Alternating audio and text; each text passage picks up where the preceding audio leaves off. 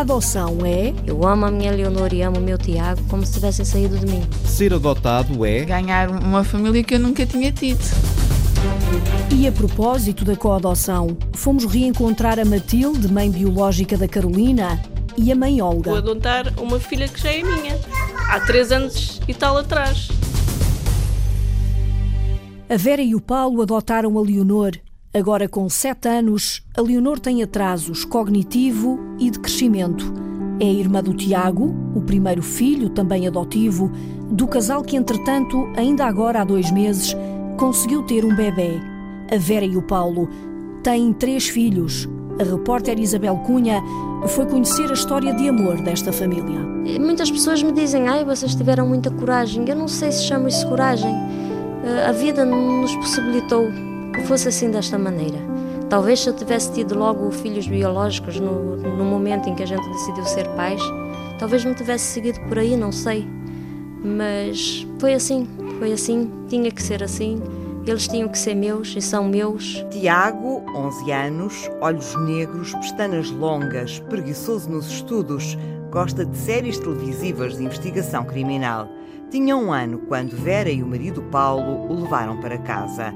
O processo de adoção foi lento, cerca de três anos. Já com a Leonor, portadora de síndrome alcoólico fetal, foi tudo muito mais rápido.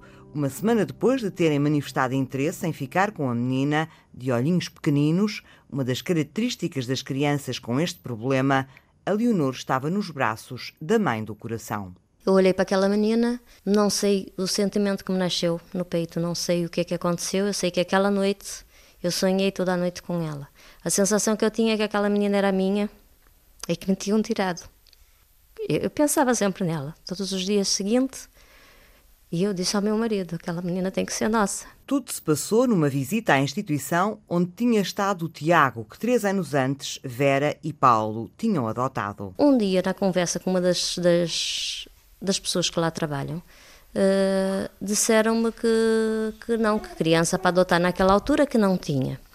Uh, a única criança que, que tinha lá uh, era a Leonor, mas a Leonor não era para adoção. O destino trocou as voltas desta menina que foi gerada por uma mãe alcoólica. Leonor tem atrasos cognitivo e de crescimento. Aos sete anos ainda não consegue falar. É muito nervosa, impulsiva, não sabe medir a força problemas que também se refletem num rosto diferente dos das outras crianças. Ainda hoje é com revolta que Vera recorda os comentários. Uh, e adotaram uma criança assim? Aquele assim muito pesado? Aquele assim com uma bagagem muito negativa? Em vez de, de, dizerem assim, ai que bom que essa menina vai ter um futuro, vai ter uma. Não, assim como quem. O que é que vocês foram fazer? Não tinha outra. É como se fosse num, num supermercado, uma prateleira. Trouxeram isso, porque é que não trouxeram outro? É muito triste. Isso é muito triste. O pai diz que é preciso bagagem para encaixar certos reparos. Há pessoas que podiam, assim, disfarçar, mas não, é a descarada. As pessoas às vezes estão mesmo, só faltava ficar ali em cima, olhar e tal, aquelas. Mas, mas pronto, mas neste meio pequeno, uma pessoa se não tem um bocado.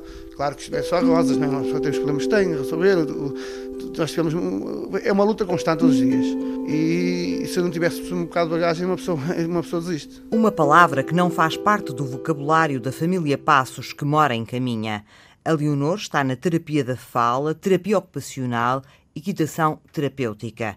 Sendo o PSP, Paulo tem subsídios que cobrem parte destas despesas. O Estado paga zero.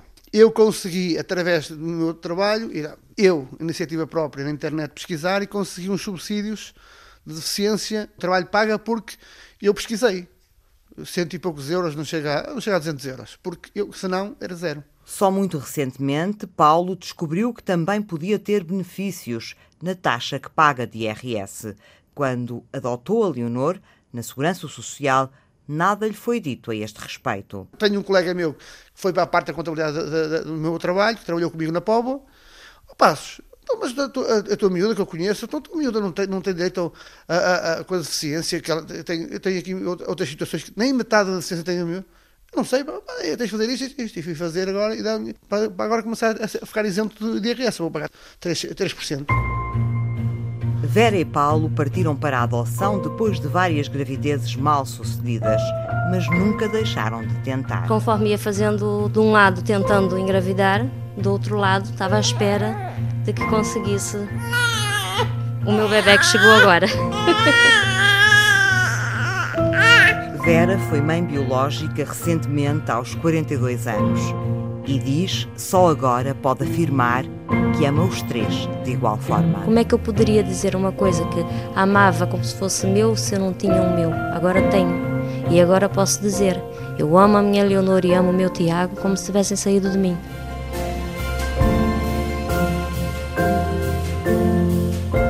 A adoção de crianças com problemas de saúde corre muito mais rápido. A Leonor foi adotada quando tinha um ano e nem esperou uma semana para ir para a casa dos pais. Mas há casos em que as crianças esperam anos e anos por uma família.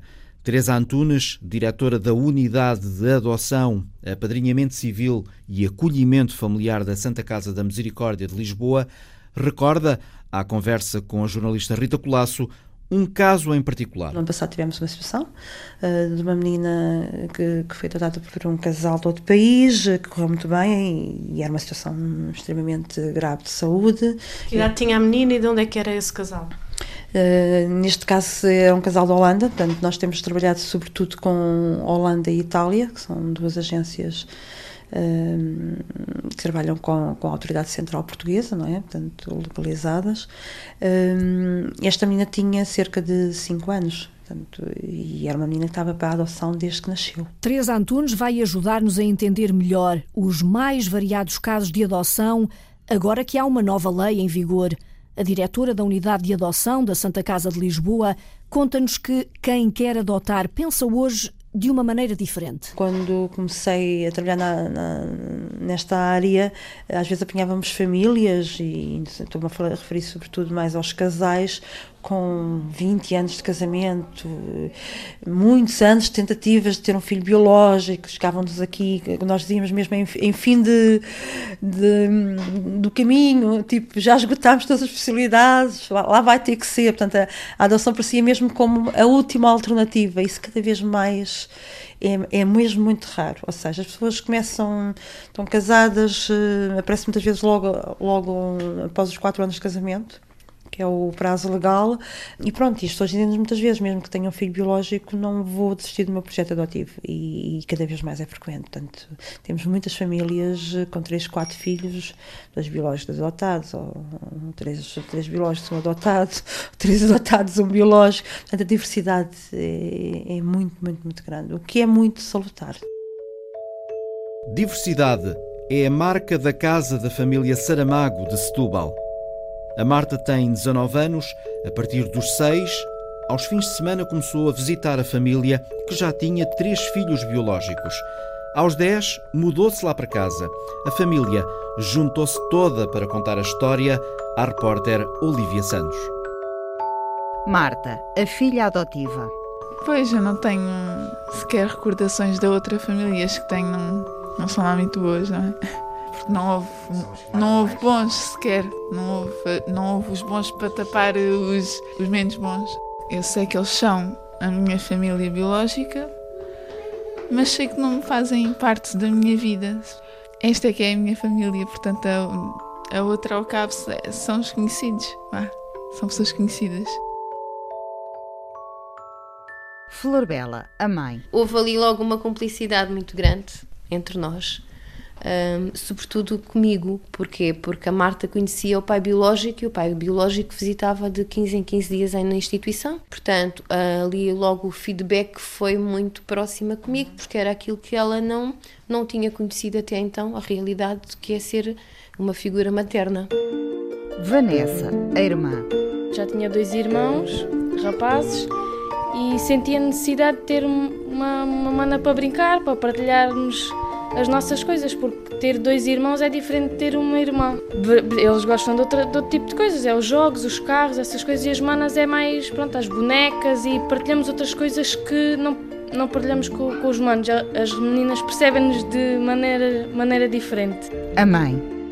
Eu lembro-me perfeitamente, logo passado uma semana, duas, dela se agarrar às minhas calças e chorar e dizer: Leva-me contigo, eu não quero ficar aqui, eu não quero ficar. E eu virar costas ao meu marido e as minhas lágrimas corriam pela cara. Quatro anos de levá-la e ela agarrar-se a nós, a mim ao pai, e que não queria ficar na instituição. E, e como é que se explica isso a uma criança? Tu vais ter que ir, porque se nós não te levarmos, nós nunca mais nos vimos. Marta, que foi adotada. Foi uma data que mudou a minha vida. Tenho recordações. Lembro-me de, de me irem buscar, de chegar aqui a casa, estar com medo da cadela, estar com medo, assim, um bocadinho. Era meio estranho, porque é que eu estou aqui, uh, mas ao mesmo tempo estava a gostar. E o problema foi depois gostar e, e, não, e, e não querer voltar para o, para o colégio. Era um bocadinho confuso estar numa família e ir para um colégio e às vezes ainda receber visitas de um pai que já não era pai. E quando, passado quatro anos, tinha 10 anos, eh, foi então decidido, já chega desta vida, de fim de semanas e férias para casa de uma família. As coisas foram tratadas e pronto, vim para cá definitivamente. Vanessa, a irmã. Depois a Marta veio cá para casa, Começámos a partilhar o quarto. Na altura a Marta até começou a dormir na minha cama porque ainda não tinha, uh, ainda não tinha a cama dela, dormíamos juntas. Depois começámos a partilhar o quarto. A mãe. Esta cama é só minha. E eu disse, é, é nova. E ela dizia, mas nesta cama ainda ninguém dormiu. E ao ouvir isso uma criança e dizer-nos, para mim e para o pai, eu agora já sou uma menina bonita.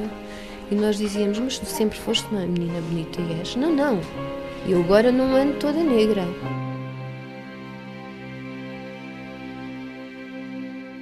Tiago, o irmão mais velho. A imagem que eu guardo é de chegar com o meu avô a casa, eu mesmo todo, estava todo sujo, de jogar a bola uh, e parar-me com a Marta. Pronto, uma pessoa, uma, uma pessoa estranha, eu sabia que vinha, mas ao mesmo tempo uma pessoa estranha mas que não tive problemas em adaptar-me. Eu aceitei bem, acho que todos aceitámos bem e todos lhe demos aquilo que ela, que ela merecia. Flor Bela, a mãe. Sempre de igual forma.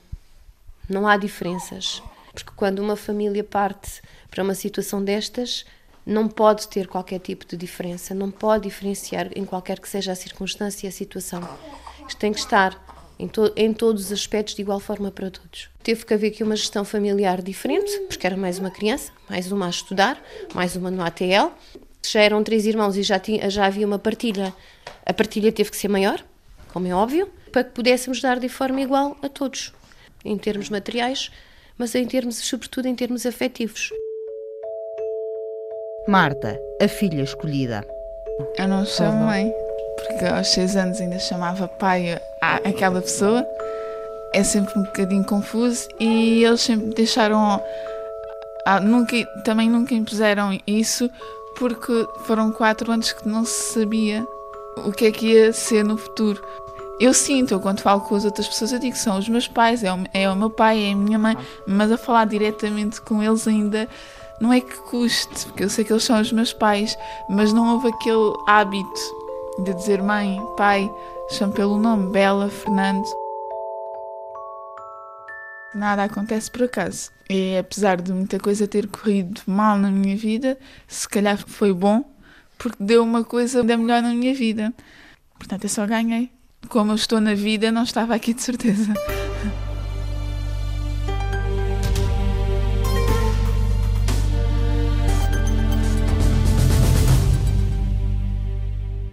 Ninguém perde o seu filho por não ter condições económicas ou por ser pobre. São outras as razões da adoção, como nos explica Teresa Antunes. Todos estes processos que acabam por finalizar a adoção são processos muito pesados, são processos uh, muito pesados do ponto de vista da negligência e do maltrato que foi infligido às crianças quando há abusos uh, sexuais e outros. Um, pronto, grande parte das situações, estamos a falar de famílias que tiveram vários filhos que foram retirados, vários filhos foram para adoção, outros que não foram para adoção foram ficando com tios ou com avós, famílias muitas vezes alargadas que também tá, já estão esgotadas uh, e que dizem não podemos mais. Uh, temos situações que, que as próprias famílias alargadas, não é? Avós dizem eu prefiro que o meu neto vá para a adoção uh, porque não há condições. Uh, portanto, e, e, este não há condições, não estamos a falar de condições económicas, não é? Estamos a falar de outro tipo de toxicodependência, de alcoolismo, cada vez mais de problemas de saúde mental. Uh, pronto, portanto, nem, nem sempre esta incapacidade de cuidar tem a ver com falta de amor. Teresa Antunes, diretora da Unidade de Adoção da Santa Casa da Misericórdia de Lisboa, fala-nos no caso concreto da adoção de irmãos. Por vezes, há três, quatro ou cinco irmãos juntos numa instituição e o objetivo é mantê-los juntos. A lei assim o determina, mas nem sempre é fácil nem sempre é possível. Já tivemos uh, mais que uma vez esta situação. Temos duas crianças em que hum, uma é saudável e a outra tem um problema grave de saúde. Uh, e até tem uma relação estabelecida, foram acolhidas juntas, uh, tem uma relação de irmãos. E obviamente o princípio todos os técnicos que trabalham nesta área é não podemos separá-los, é? são irmãos, ponto. mas não conseguimos família, porque exatamente por causa do problema de saúde eh, desses irmãos. Já se colocou esta questão várias vezes e aí é a decisão, ou ficam os dois acolhidos para sempre, ou então temos que separar em termos de famílias adotivas. Muitas vezes que acaba por vingar. À partida, à partida arranjamos soluções de compromisso. Podemos, por exemplo, escolher duas famílias que aceitem uh, manter a, a, relação entre irmãos, e isso já tem acontecido várias vezes e funciona muito bem. Procuramos famílias que vivam no mesmo distrito, uh, mesmo quando isso não é possível. O nosso país também não é tão grande como isso, já nos aconteceu uh, até recentemente. Não conseguimos no mesmo distrito foi em distritos diferentes, mas foram famílias muito receptivas e tem funcionado muito bem. Uh, se a separação é, é, entre um ficar no lar e o outro sair, um, a solução também é a família que vai adotar aquele que, que sai, manter relação com o irmão, uh, ou seja, não quebrar os laços afetivos uh, que existem relativamente ao, ao irmão que fica acolhido.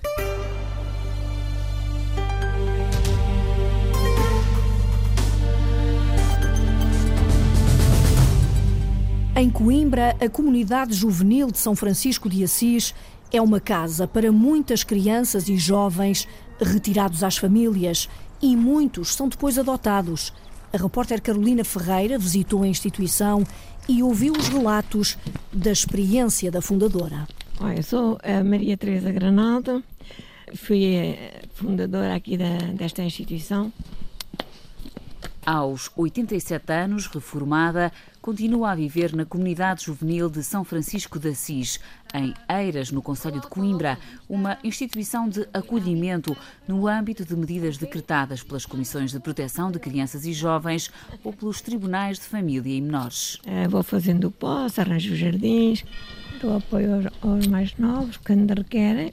Sou da casa, eu já sou uma peça da casa. Sou conhecida por Matrisa porque quando fundei a instituição era madre, madre irmã, Teresa ou irmã Teresa, mas já não sou religiosa por motivos mais de regulamento da congregação. Não me deixava trabalhar, agora impedia-me de trabalhar com, com quem eu queria trabalhar e amar, sobretudo. Eu amar concretiza-se no dia a dia e senti-me, na verdade, mais liberta, uh, livre de amar a todos. Abre-nos a porta da comunidade que fundou e folheia o livro das memórias, as páginas de vida de quem por aqui passou, histórias de crianças e jovens. Uns cresceram aqui, outros passaram transitoriamente antes da adoção. Aqui é um quarto. Outra revela que aqui à porta nunca deixaram crianças, mas recorda que houve quem chegasse depois do abandono noutro local. No Barreiro. A mãe deixou duas filhas, uma de 4 anos e outra de 2, sentadas no, no degrau de uma porta de uma casa. E foi-se embora e nunca mais apareceu. Uma das meninas veio para a comunidade e a partir daqui acabou por ser adotada. Veio cá só o senhor primeiro. Agarrou-se ao senhor e disse: Não quer ser o meu pai? Ele ficou assim um bocado entendido. Assim. Mas tu queres que eu seja teu pai? Eu quero. Então vais ser minha filha, mas primeiro temos que esperar um bocadinho, temos tratado o assunto. Tratou-se com o tribunal, com a segurança social, e a miúda foi, é, até foi uma adoção bastante rápida. Passado uns anitos, dois ou três, telefona-me do Barreiro. Diz assim, olha, a senhora que levou uma irmã de uma menina está aí e agora a senhora está muito doente e, e, a menina tem que ser retirada. Agora nós gostaríamos que fosse para o pé da irmã. E eu disse, bem, então eu vou telefonar ao casal que tem lá a irmã, que eu conheço, e vamos ver se... Eu telefonei o casal assim, vamos já para, para Barreiro, no nosso carro, e vamos buscar a nossa segunda filha. e assim foi. De história em história, recorda o caso de quatro irmãos. E os miúdos mais pequenitos uh, diziam: ah, nós gostávamos de ter um pai e uma mãe. Pusemos esse problema ao tribunal e o tribunal mandou chamar os quatro. O mais velho tinha 12 anos nessa altura. O mais velho disse: Eu não, eu não quero, eu fico à espera da minha mãe. Se os meus irmãos quiserem, e os outros quiseram todos ir com o pai e com a mãe. Vidas que acabaram por ter narrativas distintas. Encontrou-se um pai e uma mãe para cada um e felizmente estão todos bem. O mais velho ficou sempre à espera da mãe e foi, mas foi crescendo uma grande revolta nele, porque a mãe nunca mais apareceu. E hoje está em Lisboa, mas anda, anda muito mal, está perdido está completamente perdido. Maria Teresa partilha lições que a experiência lhe ensinou. Uma delas desvenda que alguns não estão preparados para adotar. Raras vêm aí pais que morreu um filho ou uma filha. Eu digo-lhes sempre, não estão em condições de adotar. Um filho nunca é substituído por outro. Tem que fazer primeiro o luto cinco anos, pelo menos. Não podemos só ser levados pela pena, não é? E então, levam a criança e a criança tem que ir ao cemitério com um irmão que não conhece. Uh, é sempre, o irmão é sempre o melhor. Ele tem os defeitos. Uh, há comparações depois que ferem muito o outro. E em geral volta atrás. Volta atrás quer dizer o quê? Volta à instituição. Os pais não querem. É devolvida. É devolvido. E isso é horrível para uma criança. Ser, já foi rejeitado pelos pais, biológicos e depois ser rejeitado pelos pais adotivos é, é um trauma que as pessoas nem, nem imaginam o que é, não é? Isso aconteceu aqui então? Isso aconteceu aqui uma vez, depois nunca mais. Porque nós não deixamos ir assim. Outra lição prática impõe-se conhecer bem a família que pretende adotar, por diversas razões. É muito difícil estudar, é difícil. Está completamente uma família, não é? Se, se não estamos lá dentro. mas tem, tem que se estudar. E um dia, essa senhora adotante, também adotiva, telefona-me assim: Ah, olha, irmã, estou tão contente, tão contente. Então porquê? Diga lá, sua filha é, é boa, é bonita, é, dá-se bem consigo. Ah, dá-se tão bem. Eu tenho um filho de 15 anos, até dormem os dois.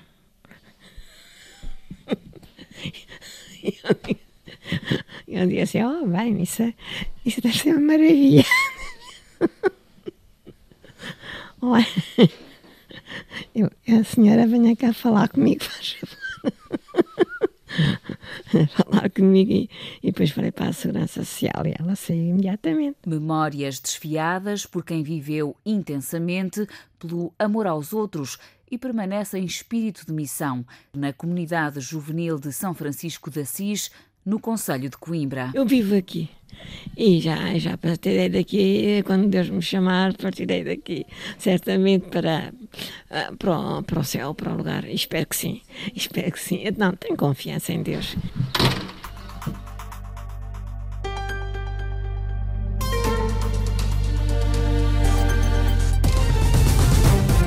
No centro do Funchal há portas sempre abertas para acolher jovens e crianças. Depois de passarem parte da vida no abrigo infantil de Nossa Senhora da Conceição, muitos deles regressam para matar saudades. A repórter Celina Faria foi conhecer por dentro esta casa de afetos. O abrigo infantil de Nossa Senhora da Conceição é a residência neste momento de 60 jovens e crianças. A casa centenária, localizada numa rua central do Funchal, tem sempre a porta aberta para o acolhimento, como assume a diretora Celeste Silva. Muitas vezes são, eh, são retiradas eh, em situação de emergência e nós recebemos a qualquer hora do dia ou da noite. Ao longo dos anos, algumas das que viveram por algum tempo no abrigo de Nossa Senhora Senhora da Conceição partiram para outra casa e uma nova família. Tem sido uma felicidade enorme saber que há famílias que não vêm escolher um menino perfeito, que sabem que levam um menino que tem problemas de desenvolvimento, por vezes, que tem problema de déficit de atenção, que estão também a fazer o seu caminho.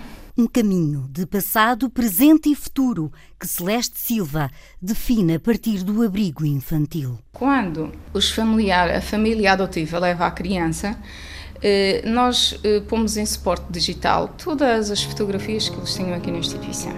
Além disso, vai uma pasta separada com as fotos da família biológica. O projeto de vida de cada criança ou jovem é definido em parceria com os tribunais, comissões de proteção e segurança social. A casa foi construída em 1847 para um asilo de mendicidade e órfãos do Funchal. Hoje está dividida para rapazes e raparigas com decorações diferentes. A diretora guia-nos pelo espaço com muita luz natural. Os quartos são duplos, triplos e, e alguns individuais. É a campanha antiga.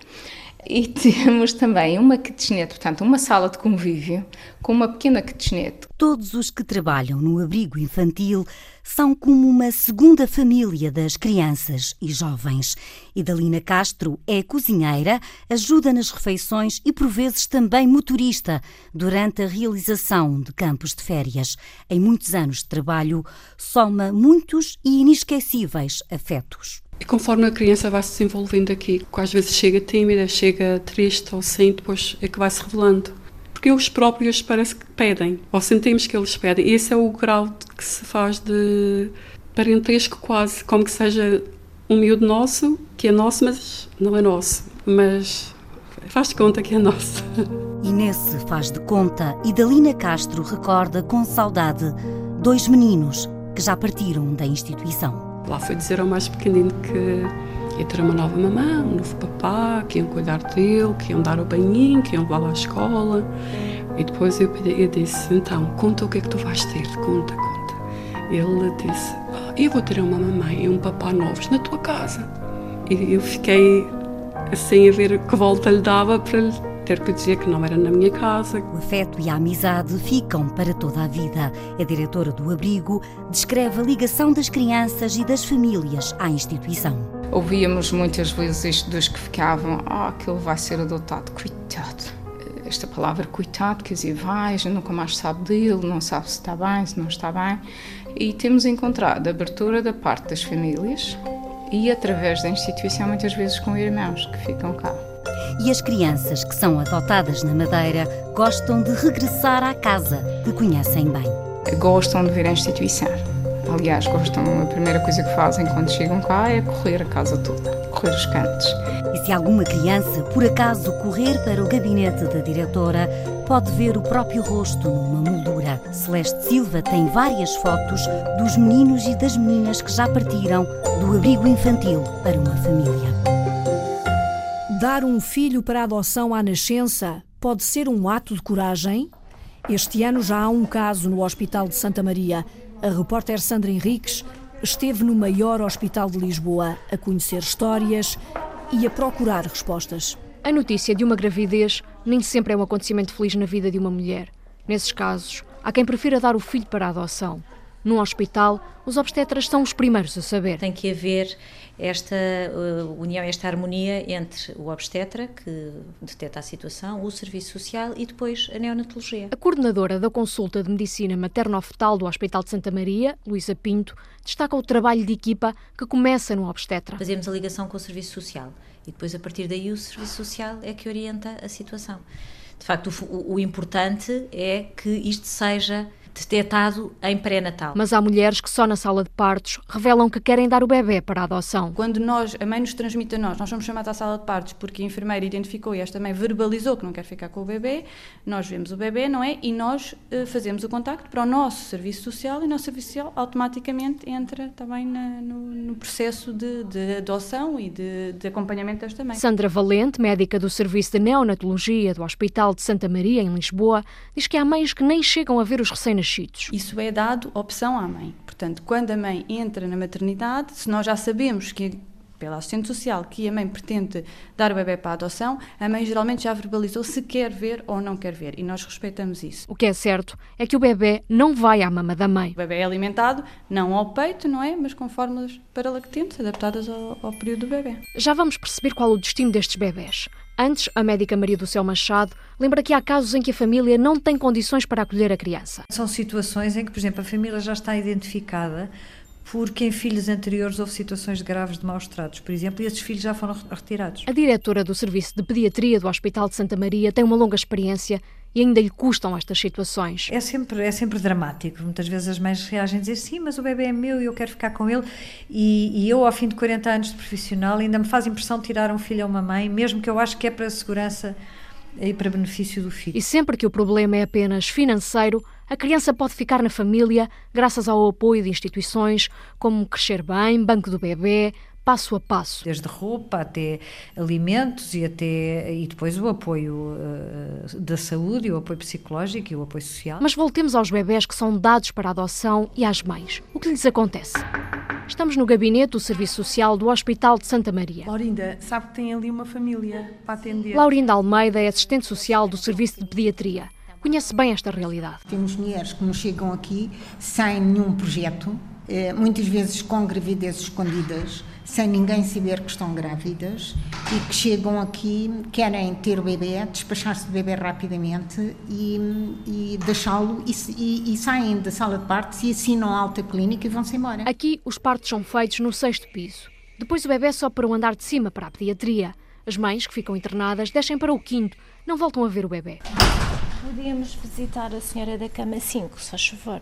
Da cama 5? Sim. Pode ser, Célia Pereira é assistente social do Serviço de Obstetrícia e Ginecologia, onde a preocupação é proteger. Protegemos fazendo o internamento na pediatria, mas tentamos proteger também a mulher para que possa haver esta reflexão. Caso a mãe volte atrás com esta vontade de, de, de ir para a adoção, aí invertemos o processo e pedimos que este bebê vá para junto uh, porque é uma vontade expressa dela. Aqui são poucos os casos de mulheres que dão os filhos para a adoção.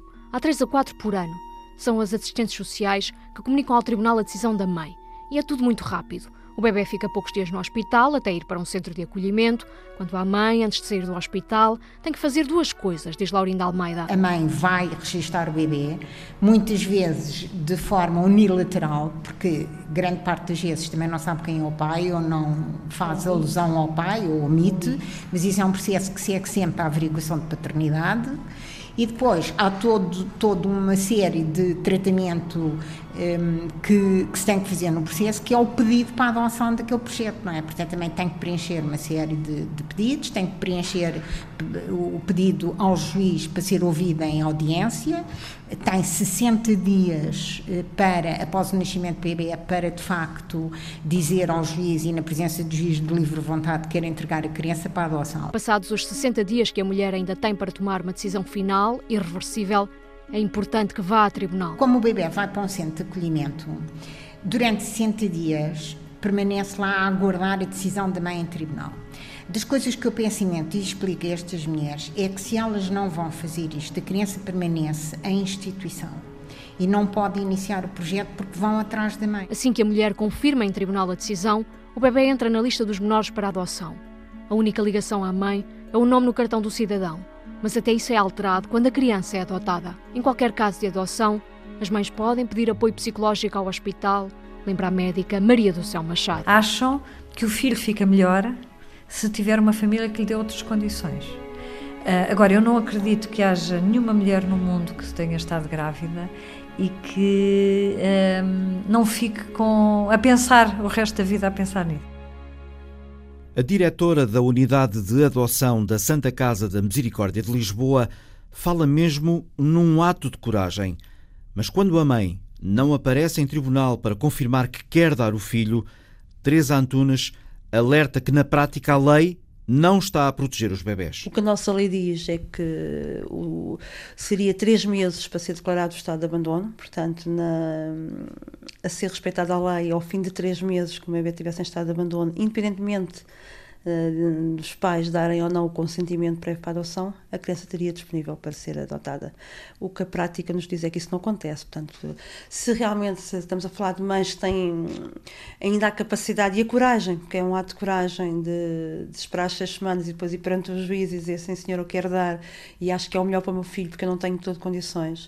Uh, são os processos mais rápidos, mas se a mãe manifesta esta vontade, mas entretanto desaparece, uh, o processo chega-se a estar um ano, quando não dois anos, uh, em situação, estamos a falar de situações de total abandono, sem ninguém visitar esta criança, até o juiz realmente decretar a sua adotabilidade.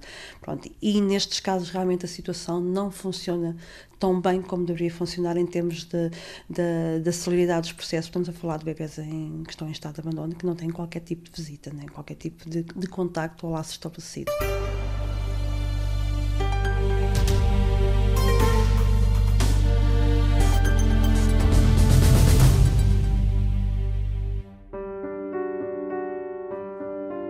Eu sou a Matilde, tenho 35 anos e sou a mãe da Carolina. Eu sou a Olga, tenho 30 anos e sou a mãe da Carolina. Carolina, filha das mães Matilde e Olga, foi a família que a Rita Colasso nos apresentou há dois anos numa grande reportagem. Vamos recordar? A Carolina cresceu na barriga da mãe Matilde depois de um processo de inseminação artificial em Espanha. A cor dos olhos, a cor do cabelo, se o cabelo era encaracolado ou liso, a cor da pele, a altura e o peso. Pensámos, vamos aproximar o máximo possível da Olga, de nós, para termos alguma referência quanto mais nosso, melhor. A Carolina não tem, quer dizer, do ponto de vista biológico, nenhum elemento da, uh, da Olga. Isso não lhe faz confusão? Não, eu não me sinto nem mais nem menos que a Matilde. Eu sinto-me mesmo mãe da Carolina. Ela, para mim, é, é a minha filha. Senti cada pontapé dela, senti cada volta dela. É assim que a Carolina sai, sai da Matilde. Uh, comecei a chorar, a chorar muito. Chorei, chorei, chorei, chorei. O que é que passa pela cabeça quando se olha pela primeira vez para uma filha? Senti que era minha. O meu elo de ligação estava logo criado com a, com a Carolina. Todo este processo fomos as duas que decidimos e, e eu não estou em lado nenhum, mas estou no coração da minha filha, que é o mais importante. Juntas há 11 anos, mães de primeira viagem há 14 meses, Olga e Matilde casam este verão. A Carolina vai ser batizada nesse dia, porque a mãe Olga faz muita questão que ela seja batizada. Eu falei com o padre, não me alonguei muito, ou seja, tive que omitir parte da minha vida. Disse que tenho uma filha, que é a Carolina, gostava de a batizar, mas a Carolina não tem pai. Batiza a criança. Sim, batiza, é o direito canónico da criança. Vamos batizar. Ótimo, pronto. E depois do batizado é que seguimos então para a quinta, onde faremos uh, o casamento pelo civil. Foi há dois anos. A Carolina foi batizada, a Matilde e a Olga casaram. E agora? E agora a lei já permite a coadoção por casais homossexuais. Vamos saber notícias? Rita Colasso vai reencontrar as mães e a filha. Olá, Carolina! Estás tão grande! Olá! Só um bonequinho esta idade. Olha, Carolina, quantos anos tens? Três. Um, dois. Foi há dois anos, neste mesmo quarto, em tons de cor-de-rosa, que a Antena 1 conheceu a Carolina, filha das mães Matilde e Olga. Há dois anos, Carolina ainda só gatinhava, tinha 14 meses. Cinco, seis, sete, oito, nove, dez. Até então o princípio. Não começa no um. Corta. Hoje, com três anos e quatro meses, já anda, fala pelos cotovelos, tem sorriso fácil, a evidenciar as covinhas nas bochechas, cabelo castanho escuro, repleto de caracóis. Nos últimos dois anos, tanto se passou e ao mesmo tempo parece que quase nada. É no sofá da sala, com a ajuda da televisão e de um vídeo muito especial, que Olga, Matilde e Carolina recordam o dia 15 de agosto de 2014 o dia em que Carolina foi batizada na igreja de manhã e as mães casaram pelo civil à tarde. Dona Ana Matilde Amoroso Custódio, é de sua livre vontade casar com Olga Marisa Leite Miranda? É de minha livre vontade casar com Olga Marisa Leite Miranda. Senhora Dona Olga Marisa Leite Miranda, é de sua livre vontade casar com Ana Matilde Amoroso Custódio. É da minha livre vontade casar com Ana Matilde Amoroso Custódio. Muito bem, como é da vossa vontade, em nome da lei da República Portuguesa, declaro a Dona Ana Matilde e a Dona Olga Marisa unidas pelo casamento. Toda a gente quase a chorar. Olha, as mamães estavam lindas. Gostas muito dos vestidos das mamães? Gosto. Gostas? O sim de Matilde e Olga, o batizado de Carolina, tantas coisas aconteceram nos últimos dois anos, mas no cartão de cidadão de Carolina continua a aparecer apenas o nome da mãe biológica, Matilde, e uma cruz. Para mim, na minha cabeça, a lei saiu, tudo bem, correu tudo bem, uma salva de palmas a quem conseguiu fazer a, a lei, só que depois na, na realidade, na prática, não é todo um processo que não faz sentido. Na minha cabeça era a lei saiu, íamos ao registro, Carolina é minha filha, vamos mudar o nome da Carolina para ter o meu, o meu sobrenome e, e em vez de um X, de aparecer um X no cartão de cidadão da Carolina, tinha o meu nome. Para mim era só isto, mas na realidade é muito mais, mais do que isso. A lei que elimina a discriminação no acesso à adoção e coadoção entrou em vigor há cerca de um mês. É o questionário, é os exames médicos.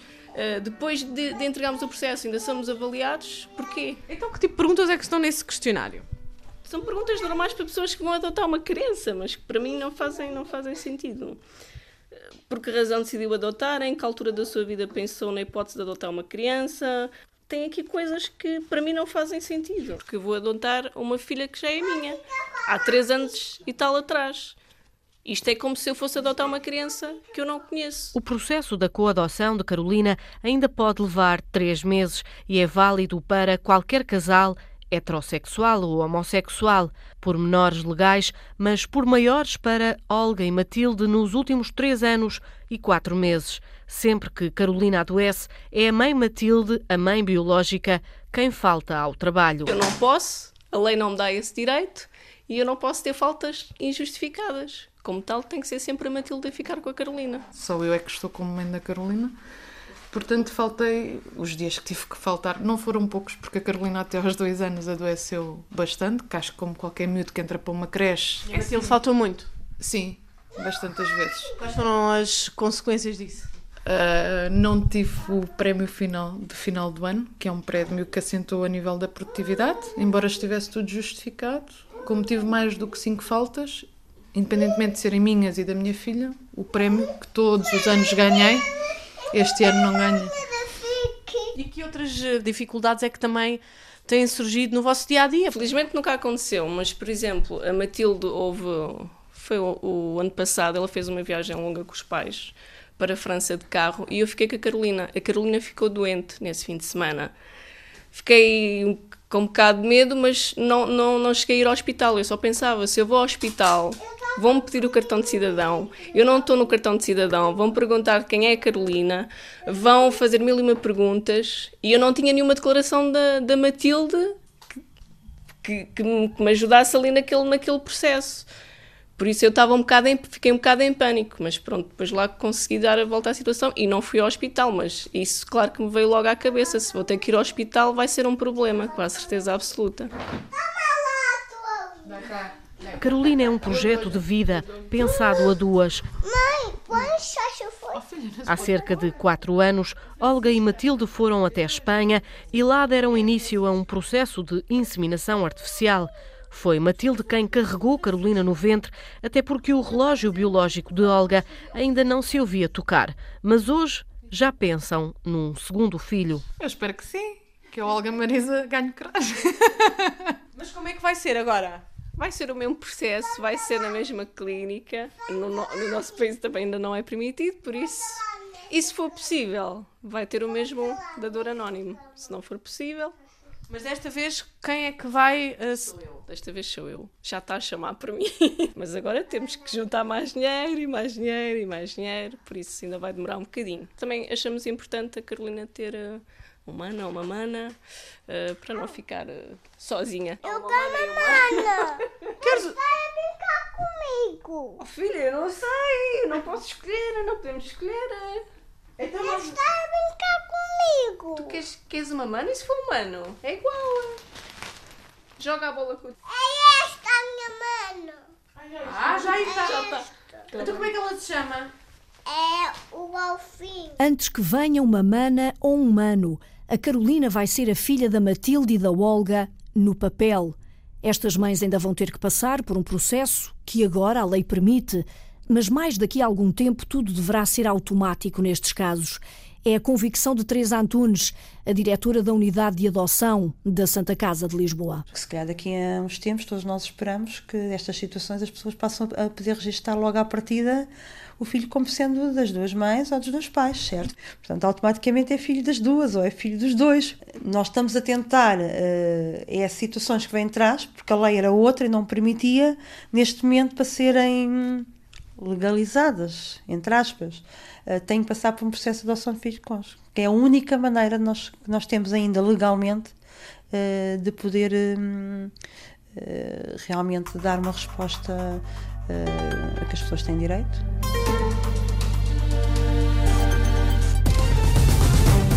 As crianças têm direito à proteção da sociedade e do Estado com vista ao seu desenvolvimento integral, especialmente contra todas as formas de abandono, de discriminação e de opressão e contra o exercício abusivo da autoridade na família e nas demais instituições. Este é um dos artigos da Constituição que o país adotou há 40 anos. A Constituição é, de todas as leis, aquela de maior significação política. O Dr. Vasco da Gama Fernandes, vice-presidente da Assembleia Constituinte, deu esta noite uma conferência na Ordem dos Advogados, subordinada ao título As Constituintes e a Constituição. Viemos, pois, a pouco e pouco, até este momento em que estamos a viver. Sou capaz de pedir licença para fumar um cigarro, porque estou a fazer um grande esforço para não fumar.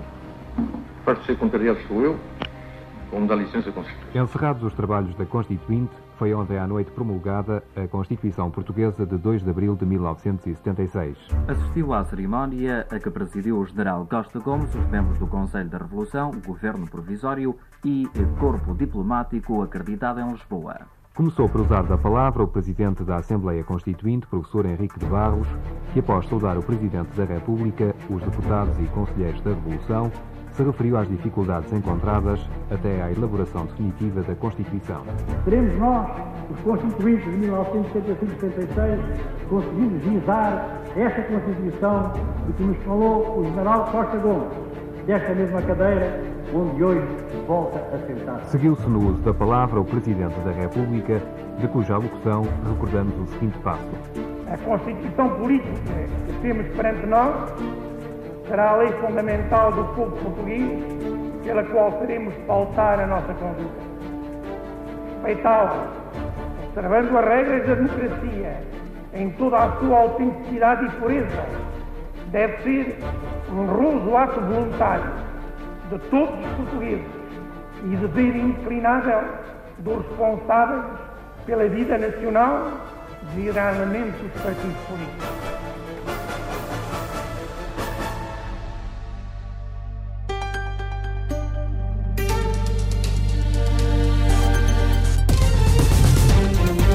Produção de Rita Colasso e Sandra Henriques.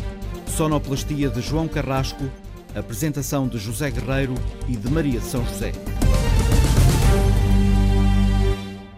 Beijinhos a todos.